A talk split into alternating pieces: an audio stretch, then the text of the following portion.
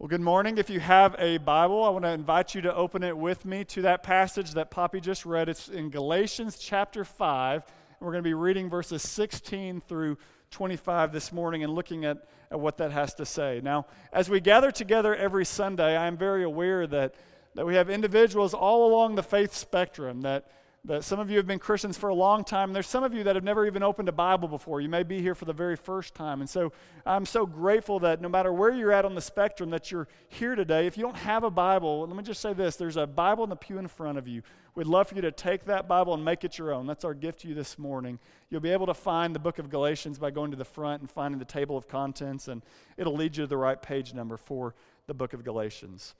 Over the last couple months, we have been walking verse by verse through this really incredible book that tells us all about the freedom that those who know Christ as, uh, what, that, that we can experience. The freedom that God has made available to those who put their faith in Jesus Christ.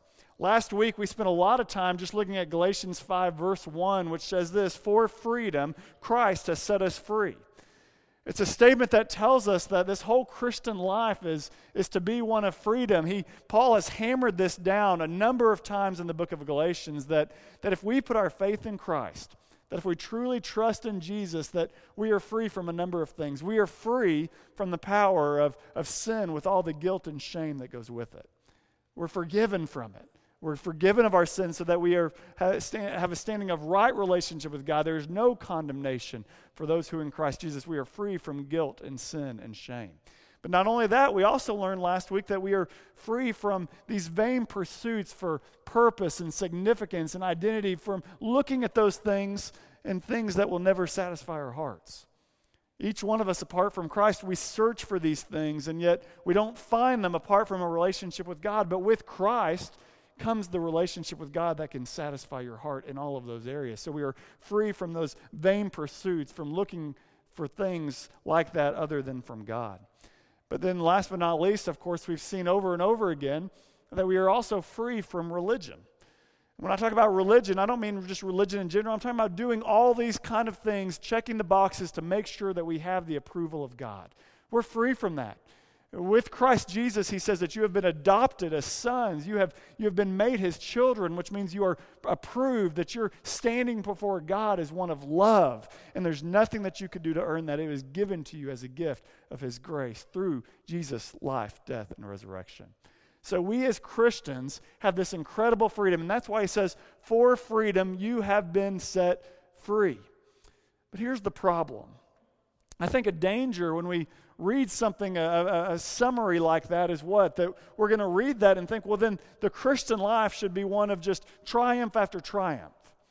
That, that if I can just become a Christian, then all my struggles, all my sins, they're just going to magically disappear and there won't be the same battles that I've faced in this life. It's a dangerous thought because for those of you who have been Christians, you know the opposite is true, right? Think about your own experience. Do you still struggle with doubts and fears? Do you still struggle with sin? Is your life one of complete triumph, or do you oftentimes, like me, find yourself on the wrong side of a spiritual battle? The truth about each one of us is, is that we do sin. We're tempted by sin. We oftentimes give in to sin, even as Christians. We don't perfectly obey God's laws. We don't perfectly love one another we don't perfectly enjoy this joy of the freedom that Christ has given us. So there's a contradiction. Uh, what's the difference in our lives when we have this freedom that has been given to us in Jesus? Paul says, For freedom, Christ has set you free. you have this freedom, but all of a sudden in your daily experience, you don't always experience that freedom. You are finding yourself on the wrong side of those spiritual battles. Well, that's what I want us to address this morning. Uh, you look at the text, and we're going to find that it all leads to this one main point. And so, if you're taking notes, I'd encourage you to write this down. The enjoyment of Christian freedom never comes without a battle. The enjoyment of the Christian freedom that Jesus has won for us never comes without a battle. Now, if you think about freedom, this, this makes sense, doesn't it? None of the freedoms that, that we enjoy as Americans have come without battle. All the freedoms that we have today are enjoyed today because of the battles that have been fought before today. Our future freedom is going to be dependent likely on future battles. There's an enjoyment of freedom, but it comes in the midst of battle. And that's what Paul is going to get at in this text. He says, For us as Christians, the ultimate war has been won. Okay? Christ has set us free. He has, he has done these things, but that does not mean there's not going to be a battle in the present. And if we want to experience the freedom that Jesus has offered each one of us, there, it's going to take place in the midst of a battle. If you would read with me verses 16 through 17. It says this But I say, walk by the Spirit, and you will not gratify the desires of the flesh. For the desires of the flesh are against the Spirit, and the desires of the Spirit are against the flesh. For these are opposed to each other, to keep you from doing the things that you want to do. Now, here's a question I have for, for you this morning. If you're here in this room and you say, I am a Christian, I've given my life to Christ, I've turned from my sin, and I've put my trust in Jesus, here's the question Do you realize that right now in this moment, there is a battle that is waging within you? There's a battle that is being waged within you, and at stake is your experience of the Christian freedom that Jesus has won for you on the cross. If you're anything like me, I don't think we oftentimes wake up and think, I'm going into battle, so I need to prepare myself, right? No, we, uh, we live as if this battle doesn't even exist. If you thought that you were going into battle, how would your life be any different? Well, I think for one, you'd want to know going into that day, what are my orders? You'd want to know that. You'd also be very aware of all the things that are happening around you. You'd be more reliant on the people that are around you. You wouldn't go into battle alone. And yet, what do we do in the Christian life? We go at it alone. We live as if we're a time of peace rather than this, rather than this time of battle. So, Paul reminds us that there's a conflict that constantly is at work within our hearts. And it is this conflict that explains the, the, that, that contradiction that I talked about earlier. We're free in Christ, and yet we don't always live out that freedom. We continually fall into sin. Now, he says there are two clear opponents in this battle that is being fought within you. He says there is the flesh and there is the spirit. Now, when he talks about the spirit, he's not talking about the human spirit, as if our, our spirit has to battle our flesh, our bodily desires. That's not what he's getting at here. When he talks about the spirit, he's talking about the Holy Spirit. The Holy Spirit's mentioned seven times in this text. The Holy Spirit, he wants you to see the significance of the Holy Spirit's role in the life of a Christian. The moment that you gave your life to Christ, the scriptures say that the Holy Spirit indwelt you. The Holy Spirit took residence in your life and began to guide you, began to, to lead you toward truth, began to, to do all of these things to lead you toward godliness, to lead you toward Christ likeness. God Himself is in you. But on the other hand, you see this enemy also within you, and that's what He calls the flesh. Now, we've talked about this a number of times, but, but the flesh, again, is not talking about our body. It's not talking about our, our physical flesh. The flesh, in Paul's terminology, is talking about that part of each one of us that says this I am the king of my own life. I will not submit to anyone, even God Himself. No one can tell me how to live. No one can tell me what is right or wrong. No one can tell me what is best for me. I call the shots in my life. It is that part of each one of us that is Paul calls the flesh. And here you see it as evidenced in many, many different ways. Now, I want you to think about this. If this is your Christian life, if, if over here is that moment that you gave your life to Christ, okay?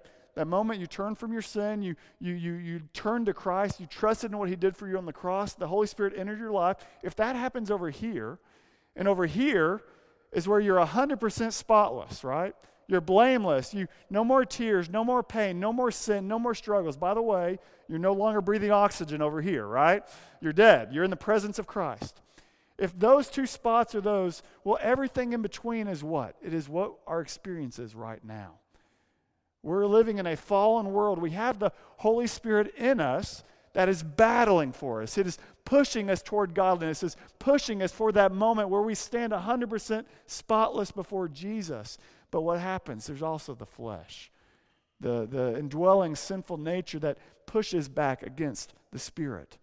The goals of the Spirit are the exact opposite of the goals of the flesh. The direction the Spirit wants to take you is the exact opposite direction that the flesh wants to take you. And it says these two are punching it out within you.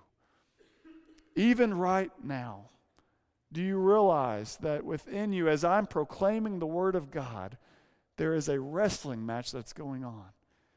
The Holy Spirit is in you. The Holy Spirit is pointing toward the Word of God. It delights in the Word of God. It is saying yes. But then there's also what? The flesh. The flesh is seeking to distract you, keeping you concerned with other things, trying to convince you that God's really not out for your good, that you can't trust His Word. This battle is going on within each one of us. It's the reason why, while many of us say, Yes, I want to live for the, for the Lord, I want to battle this sin. I want to have victory in this area of my life. It's the reason that many of us continue to fall back into that sin. This battle is being waged. And if you're in here and you, you feel the pain of that battle, you need to know you're not alone. Paul, who is writing this letter to the Galatians, says in a different place, he says this. He explains his own personal battle. He says, For I know that nothing good dwells in me, that is, in my flesh. For I have the desire to do what is right but not the ability to carry it out. For I do not do the good that I want, but the evil I do not want is what I keep on doing. So I find it to be a law that when I want to do right, evil lies close at hand. For I delight in the law of God in my inner being. He's talking about the Spirit, but I see in my members another law waging war against the law of my mind and making me captive to the law of sin that dwells in my members. I wonder how many of you this week have felt that battle. I desire to do what God has called me to do. I desire to, to battle this sin. I desire it. You're thinking that last Sunday, but then by Monday or Tuesday or Wednesday, you find yourself going back to those things. You find yourself not doing the good that you desired to do. Friend, you need to understand that there is a battle. This is Paul. He's one of the greatest, most bold, most passionate Christians of all time. And he's saying, This battle is within me. We need to see that this happens. This battle is going on, and our freedom that we should experience in Christ is at stake. Well, why is this important? Well, Paul says the, the spirit and the flesh lead to do, two very different kinds of individuals. They produce two very different kinds of fruit in the life of a person, and that's what he moves to next. He first talks about the works of the flesh. So, how, how are the works of the flesh demonstrated? Where do we see the flesh come out in our lives? He gives us this list. Now, the works of the flesh are evident. In other words, they're, they're easily seeable sexual immorality, impurity, sensuality, idolatry, sorcery, enmity, strife, jealousy, fits of anger, rivalries, dissensions, divisions, envy, drunkenness, orgies, and things like these. Now, for our purposes this morning, I'm going to try to break these down into just four simple categories. Because when you see the evidence of the, of the flesh, it's going to come out in these kinds of ways. Number one, first category, the flesh demonstrates itself in sexual brokenness. Sexual brokenness. You look at those first three words sexual immorality, impurity, sensuality. All three of those have to do with sex. And here's what I want you to understand sex was God's idea. When you read Genesis 1 and 2, it becomes very clear that, that God gave men and women sex and it was to be celebrated, it was to be enjoyed. It's an incredible gift from God. Sexuality is not bad, it is very good because it came from a very loving God. But here's the thing because God designed sex, because he knows how powerful it is, he has given it to men and women within a certain framework for it to be enjoyed. This framework is for our good. This framework is for our protection. This framework is so that sexuality can flourish. And this framework that we see throughout the scriptures is simply this covenant marriage between a husband and a wife. You see this over and over in the scriptures. Which means this if, if, if sex is going to flourish in that environment, here's where it's not going to flourish. It's not going to flourish in a one night stand. It's not going to flourish in this culture that we have of just constantly hooking up with numerous people. It's not going to be enjoyed in pornography. It's not going to be co- enjoyed in an adulterous relationship. It will never be what it was meant to be in any of those spheres because it's not within the framework that God has provided. No, God has provided sex for a relationship where a man and woman commit before God I'm not going anywhere. I'm yours fully, and I'm yours alone. It's in a relationship where we look at one another and say, My love for you is not going to be a feeling that I can fall into and fall out of. No, my love for you is going to be a choice. I'm going to choose to love you. I'm going to choose to demonstrate my love for you every single day the good days, the bad days, through sickness and in health, right? It is in the covenant of this kind of relationship that sex can flourish because what? Sex was made to be part of a more full intimacy where we are known and fully known. We are to give all of ourselves to a person, not just sex. But what happens is our flesh does what? Our flesh takes this very good gift that God has given and says, What? God, I know better than you. I can do what I want in this area of sex. And what happens in our culture is it leads to all sorts of brokenness, whereby sex is made into this God by which all the other gods may bow down to. All of a sudden, we look to sex for our personhood. We look to it for our identity. We, we look to it as our, our main purpose in life. And this is a weight that it was never meant to bear. Leads to sexual brokenness, the flesh. But then there's a second category that's just as dangerous, and it's this religious brokenness. You look at those next two words idolatry, sorcery idolatry is, is not just bowing down to, to little images, right? Although that still happens in many places around the world where they have little objects that they would bow down to, that they would worship.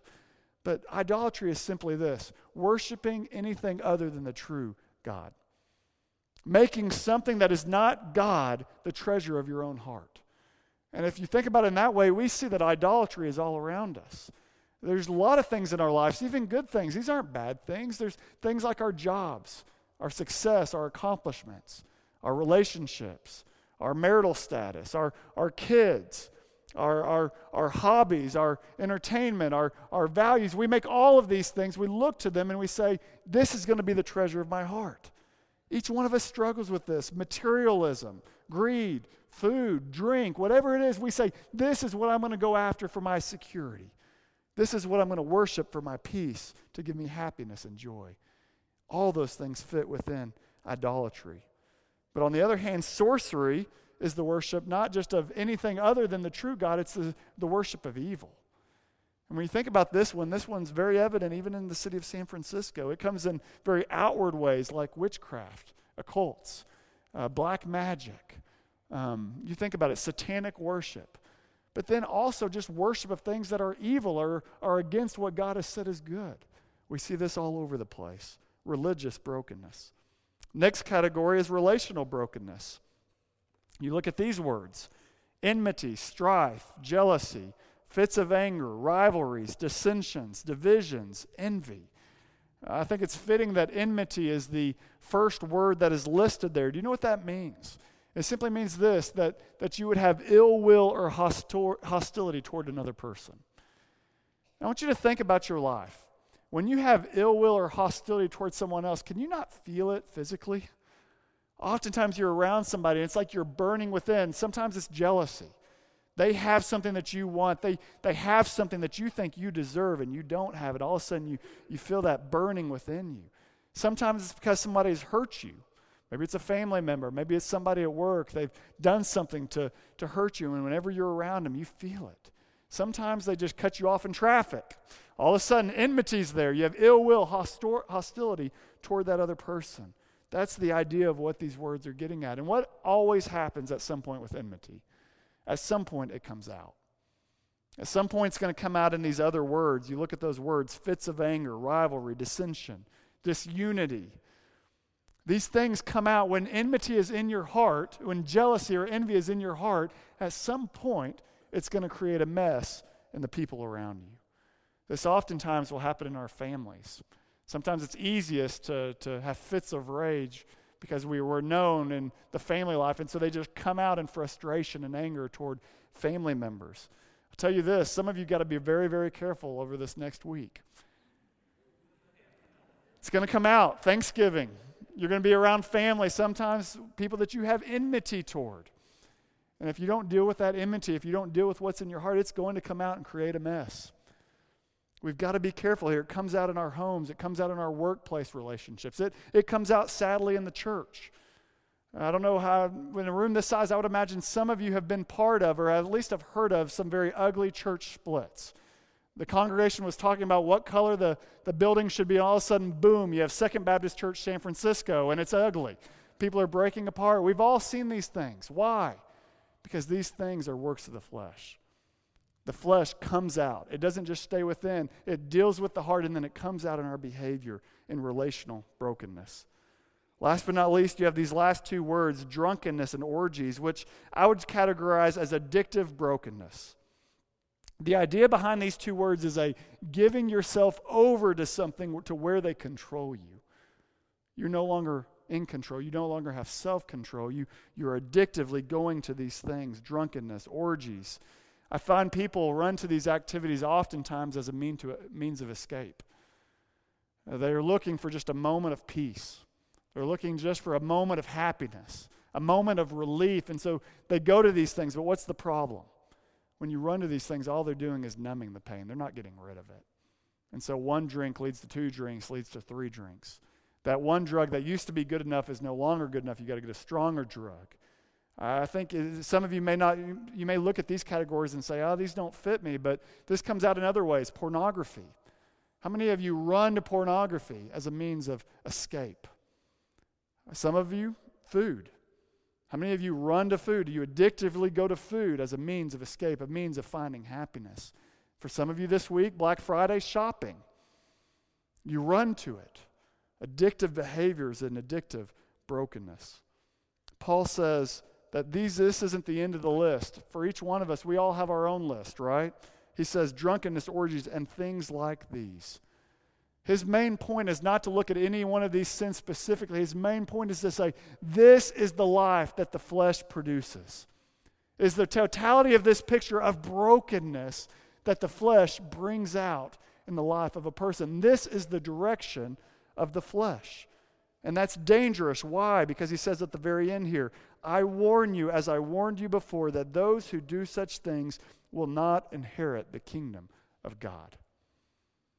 And when he talks about the kingdom of God, he's echoing Jesus' language to talk about this relationship with God that changes you now but then lasts for eternity. He says, Those whose totality of their life looks like this, it looks like the works of the flesh, they will not enter into the kingdom of God. God is holy, and this cannot be in his presence. Now, that's a scary thought, isn't it? But I want you to hear this. What Paul is not talking about here is that if, if you as a Christian fall into occasional lapses in this area, okay, you can look at this list. All of us probably see our own flesh in this list. We see things in this list that we're like, man, I've fallen. I, I've fallen into this. The question here is this Is there a battle? Or do you just live in these things without ever repentance, without ever living a repentant heart, without ever turning from these things, without ever seeking help in these battles, without confessing your sin? That's the question for each one of us today. If there's a fight, if we're repenting, if we're battling things, that means what? That means the Spirit's within us. That if there's conviction of sin and leading you toward Christ again, that means the Holy Spirit is within us, which means we can take hope. You see the fruit of the Spirit in verse 22. It says, But the fruit of the Spirit is love, joy, peace, patience, kindness, goodness, faithfulness, gentleness, self control. Against such things there is no law.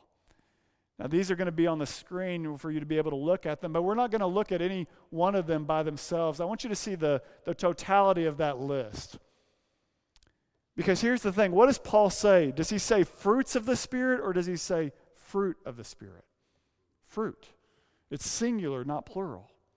Because here's the game that we can play if it's plural. If we look at this list and say it's the fruits of the Spirit, what can we say? Well, I'm doing really good at love, but I'm not doing so well at patience.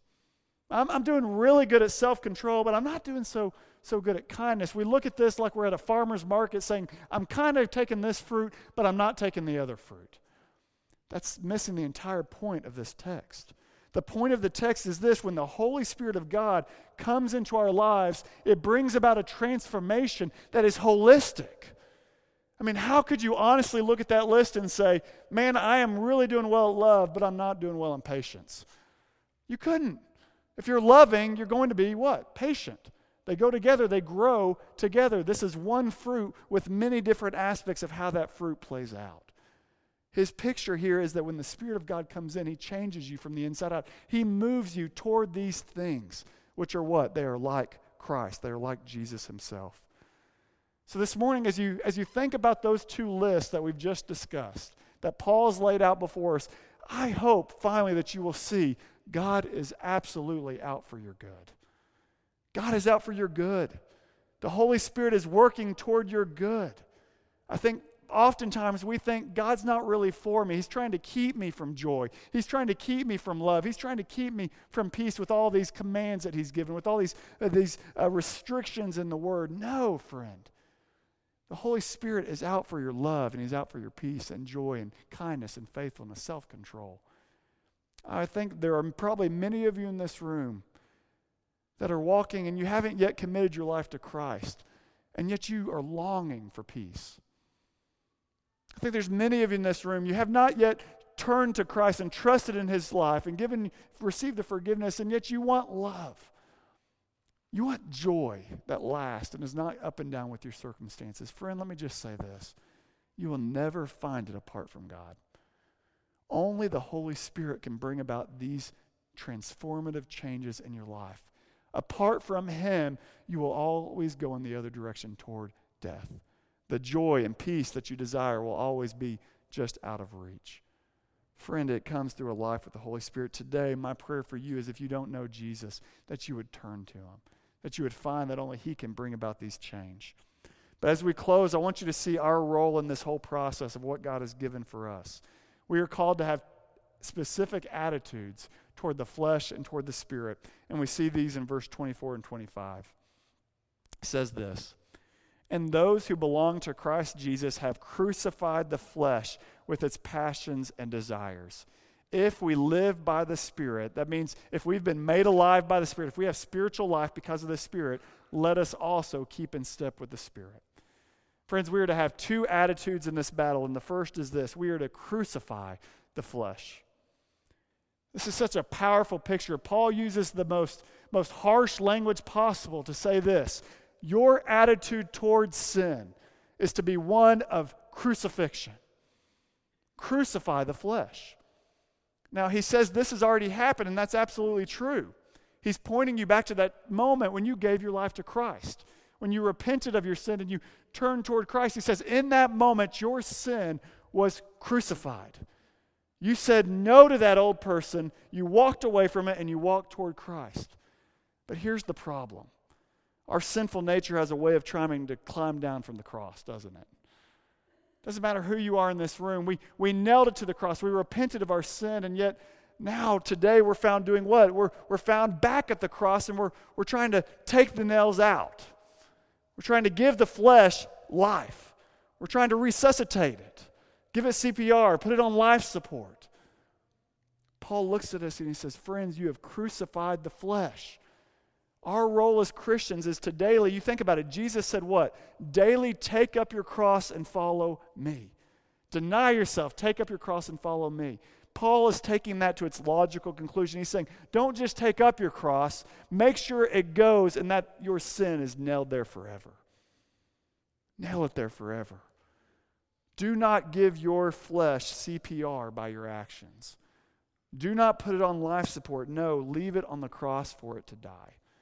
This is a daily decision we have to make, friends. Are you crucifying the flesh? Or if you're honest, are you trying to bring it back to life? You're giving it more room. You're trying to give it air. You're trying to allow it to come back in. Crucify the flesh. The flip side of that then is what? He says, keep in step with the Spirit. Keep in step with the Spirit. This is so important. I think a lot of times we, we try to compartmentalize our lives to say, you know what, Holy Spirit, you get this hour and a half on Sunday morning. But then the Holy Spirit has nothing to do with how you think, how you act, what you respond to, what you listen to, what your views of things. He has no role in any other part of your life. It should never be. Paul says, keep in step with the Spirit. That means keep in alignment. Where the Spirit's going, you go. Make yourself available to the Spirit. How do we do that? Well, very practically, we do that through what's called the means of grace. We open our lives to the Spirit's power by spending time reading His Word and not just reading it, but actually saying, How does this apply to me today? Spirit, would you help me to live this out? We apply it through prayer, where we are reminded of what God's done for us. We thank Him for what He's done for us, and we ask Him to help us in the battles that we're facing in our lives. We do it through confession where with one or two other brothers or sisters in Christ, we are honest about the temptations that we're facing. We're honest about the sins that we've given into. I've just, uh, this week, as I was praying for you, church family, as I was reading this text, I could not help but believe that there are many of you in this room that have a hidden sin that has absolutely enslaved you. You're sitting here this morning and you look at those lists and you say, I am not very filled with the fruit of the Spirit and I don't know why. Friend, it's because there is a sin that the Holy Spirit has brought to mind, but you have never confessed it. You may have confessed it quietly to God, but you've never brought it in the open. You've thought, well, what if they if they know, what will they think of me? Friend, that's pride. We are here to walk alongside you to help you in your battle against sin.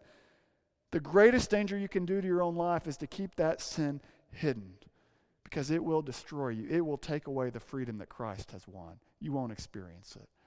Confess your sin. Do life with other believers, encouraging one another. These are the ways that we open our lives to, to be led by the Spirit, making sure that it is His power that we rely on. We wake up every morning and say, Jesus, I know I'm going into battle, and I need you. Would you help me to have victory today? We're going to close this morning, but I want to close with this. Each one of us, whether we're a Christian or not, is in a battle this morning. If you are not a Christian, if you've not given your life to Christ, that battle is one sided. You are against God. You're in, living in a relationship of enmity toward God. My prayer for you this morning and I'm, my plead for you this morning is that you stop believing the lie that God is not out for your good. That you stop believing the lie that you can find fulfillment on your own. It will only be found in a relationship with Him. Would you turn to Jesus today? He has taken the punishment for your sin on the cross. He's made life available. He's made his forgiveness available to you, but you have to turn from, you have to repent of your sin, crucify the flesh, and you have to trust in what he's done for you. May you do so today. But if you're a Christian this morning, here's my question Are you aware of the battle that's going on within you? Are you constantly seeking to crucify the flesh? Or this morning, are you administering first aid to it? Are you giving in? Are you going back to it over and over again? Are you keeping sin hidden? Or are you walking in obedience? This morning is an opportunity to repent again. It's an opportunity to say, Sin, get back on that cross where you belong. It's an opportunity for you to open your life to the work of the Spirit again. He wants to bring you the fruit of the Spirit. May we go to Him today.